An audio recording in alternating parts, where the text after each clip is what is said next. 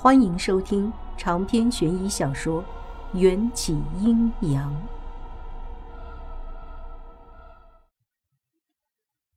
他把洗脸水、毛巾和一套崭新的蓝色罗裙送进我房间里，似乎是在监督我起床洗漱。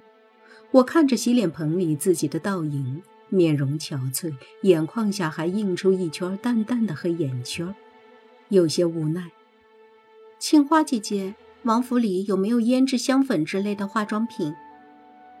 我之前研究出的那些个美容养颜的宝贝，可都在公孙府的美容斋中。公孙环在宫门外对我大发雷霆，也一定是发现了我身上那件蓝色衣裳代表的事实。他此刻应当恨我还来不及，更别说让我去。把美容斋里的东西搬来王府了。古人特别讲究尊卑之别，就算我的身份只比青花高出了那么一点点，我说的话他也不敢怠慢。奴婢现在就去准备。等我洗好脸、换好衣服，青花已经买了一套崭新的胭脂水粉给我。见我只装扮了淡妆，没有梳盘头，青花不情不愿地拿了梳子走过来。您是公子的通房丫头，以后就不能散发了，按照规矩必须梳结基始。说着，她便手脚麻利地将我的长发在后脑勺上盘出了一枚精致如蝶的发髻，那动作熟练的，似乎是练习过几百次。要是我没有出现，迎战的通房丫头很有可能就是青花。她的结肌式梳得那么好，也许是经常用自己的长发练习过的。由于迎战没有赐给我任何首饰，所以我的发髻上只有一只跟筷子差不多的木簪，连个坠儿都没有，还不如王府里那些扫地丫头。青花带着我来到厅堂，迎战已经用过早膳。用茶叶水漱口，桌上还剩下了一些早膳。我肚子饿得咕咕叫，径直对着餐桌上的佳肴走过去。连坠小姐，青花拉着我，还没向公子请安。在公孙府中养尊处优了半年，我差点忘了迎战身边的下人都跟士兵似的，一个个的都特别遵守规矩。连坠给公子请安，我行了个礼。继续往餐桌那边走，又被青花拽住袖子。公子还没说起呢。他悄声提醒我。我郁闷的等着迎战。他优雅的放下茶杯，接过下人递上的丝巾，擦拭干净，才把视线挪到我身上，点了点头。桌上剩下的早餐我能吃吗？不就是做什么事情都要请示一下吗？我请示就行了。青花，上一份新的膳食给他。迎战伸展手臂，轻易把我揽入他的身边。我双手用力顶着他坚硬的胸膛。这里那么多人，放尊重一点。迎战在我耳边轻笑。是不是只要没有别人，本王就可以对你不尊重？你别太过分。本王还可以更过分一点，我就要被逼急了。厅堂中排排站着六个下人，都想笑又不敢笑的看着我们的好戏，我的脸都红的要冒烟。迎战却没有放过我的意思，放手，警告你别逼我。不然呢？迎战稍稍使劲，就把我从椅子上拉入他的双腿，不断对着我的耳朵吹气。兔子急了还咬人，更别说你只是一条鲤鱼，简直是气死我了！今天我一定要反抗到底，坚决不能助长他的气焰，免得以后天天被这么戏弄。迎战贴的我很近，因为他发现只要往我的耳朵上吹气，我就会难受的抓紧他的衣服，这也意味着他的耳朵也离我很近。想到这儿，我毫不犹豫地张开嘴，一口咬住他的耳朵。连春小姐，下口的瞬间，厅堂里所有的下人都慌了。普天之下有谁敢咬迎战的耳朵？这种亲昵的举动简直就是赤裸裸的调戏。迎战也震惊了，石化了半天。我能感受到，从他的身体上有一股躁动，瞬间蔓延了全身，同时也感染了我，打乱了我们的呼吸。大胆，还不松口！青花端着一份早膳走进来，差点没吓得将盘子飞出去。被他这么一喝，我也觉得自己确实有点过分，尴尬的松开牙齿，低下头，谁的目光都不敢接触。我听见迎战滑动喉结的吞咽声音，像是在努力忍耐着什么。全都退下。是。一干下人鱼贯而出，青花受到的打击过大，整个人都像是蔫了的花，放下早膳，苦着脸退出去。迎战的面色阴晴不定，我满头黑线的猜测，他一定是要发怒了。你你。你有话好说，千万别动刀动枪的。从迎战身上传来的强悍气息，吓得我声音都发抖了。本王素来有仇必报，这是你自找的。迎战修长的手指插入我的发丝，用力扳起我的脸，迫使我对上他英俊绝伦的脸孔。我咽了咽口水，居然一点力气都使不出，怎么办？总不能闭着眼睛等死。迎战那张帅得人神共愤的脸向我压过来，我心弦一紧，鬼使神差地闭上了眼睛，还很不要脸地嘟起了嘴。这个气氛真的暧昧到了极点。他的身体全都觉醒了，蛮横地顶着我，让我脸红心跳得更加厉害。但这个男人的想法却不是我可以猜透的。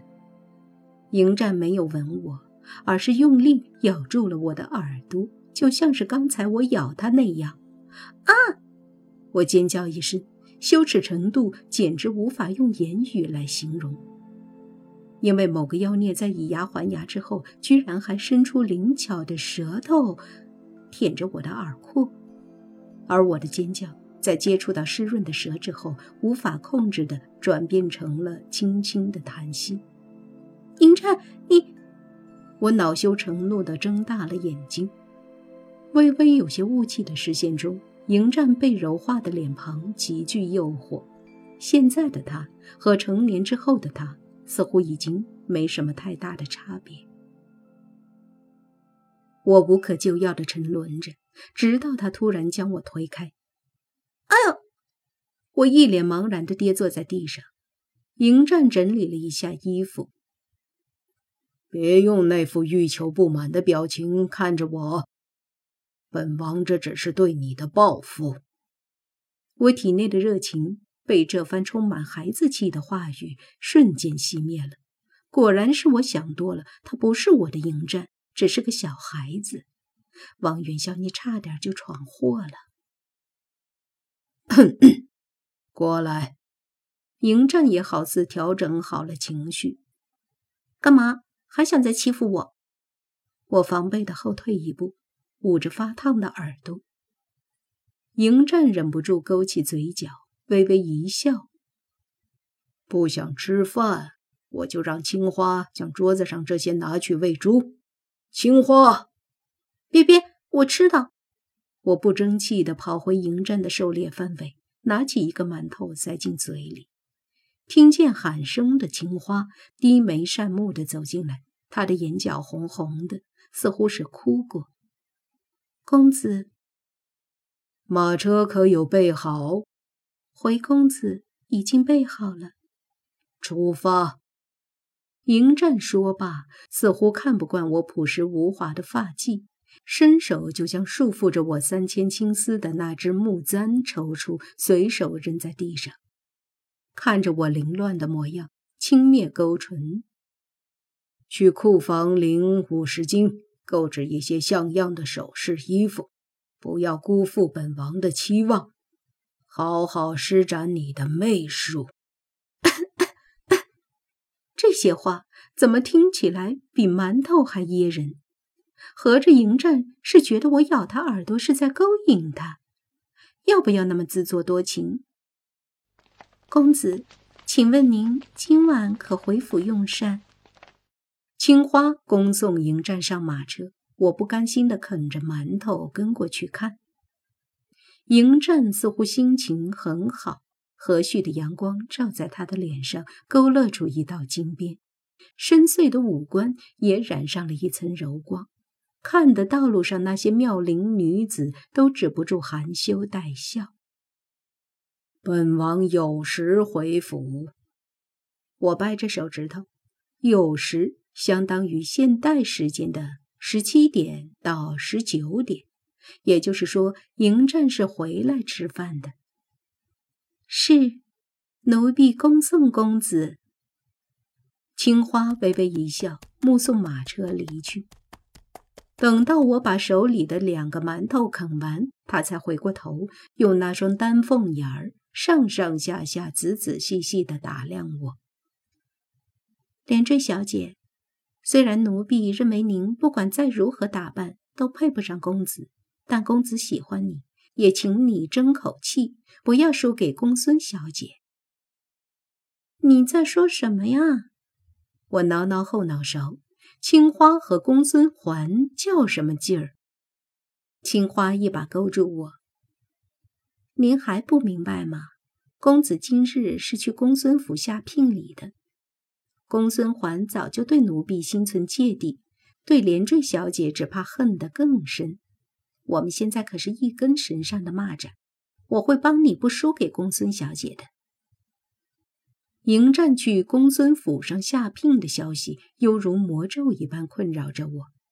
青花却像是备考一样，精力满满的拉着我到处购置装备。他口中的那些必需品。其实就是那些个价钱高的离谱的绫罗绸缎和金钗美玉，可我根本就不需要他来指点。青花的眼光都是跟风的东西，而我早就是皇城内外公认的引领时尚风潮的女人。由于之前在陛下的盛宴中露过脸，咸阳城中叫得上名号的人物都认识我。就算我不一定全都认识他们，这些人也都抱着认识我为荣的心态上前结交。还有那些个裁缝店、绸缎庄、首饰铺的老板，一看见我就像是看见了活菩萨，因为无论我买了什么，那些货物一定会在眨眼之间成为爆品，被抢购一空。所以。我买东西都不用付钱，店老板巴不得都送给我。但让我真正名声遐迩的是咸阳城里另一个公开的秘密，那就是有传闻，我不仅迷惑了陛下，还迷惑了他的皇子们。说是陛下的皇子们，十个有九个都拜倒在我的石榴裙下。冷面公子迎战，更是为了我不惜去陛下的寝宫抢人，等等等等。这不，我和青花带着大包小包的战利品去一家茶馆喝茶，茶馆里的说书先生就正眉飞色舞地说着有关于我的风流史。混账！公子为了陛下兢兢业业恪守本分。他怎么会去做抢人这种大不敬的事情？李坠小姐，你最清楚这件事情，一定要为公子讨回清白。青花猛地将茶杯敲在桌子上，茶水全都溅了出来。我还以为青花是为了我打不平，原来他心里只记挂着迎战。若不是存有非分之想，青花倒也不失为一个忠仆。我还是安静的享受着我的茶点心。青花看不过去了，狐疑的问：“你怎么还这般淡定？这些人污蔑的可是公子。这些人没有污蔑迎战，污蔑的是我，好不？我什么时候勾引过皇子们了？再说，陛下有几十个王子，就算我有分身术，也没办法一晚上全都聊到吧。为了皇宫中的流言蜚语认真，我王云霄也就输了。看淡一切，才能置身事外。我没这闲工夫辟谣。我累了，咱们回去吧。什么？你就这么由着他们？公子说过，有时回府，时候差不多了。闻言，青花看了一眼窗外，冬日薄薄的霞光冷清的落在街道上。那好，这次就先放过他们。我们急匆匆的赶回王府，迎战乘坐的马车已经停在后院了，但他却没有回府。马夫是这么回答的：“公子奉陛下之命办事去了。办什么事情？我终于有机会一探究竟。”青花摇摇头，一脸无奈：“公子从不向我们提起。那他要出去几天？”想起迎战受伤的模样，我不由担心起来。不知道，公子每次奉旨办事的时间都不一定，有时候次日便回来了，也有时候出去一次三个月。青花也是一脸牵挂。陛下和迎战之间似乎藏着不可告人的秘密，但这个秘密在历史课本里没有被挖掘出来，也难怪。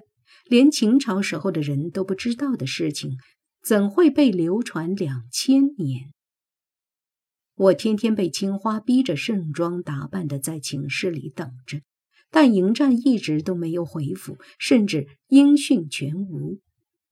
平静的日子总是过得很快，转眼距离元宵节就只剩下两天。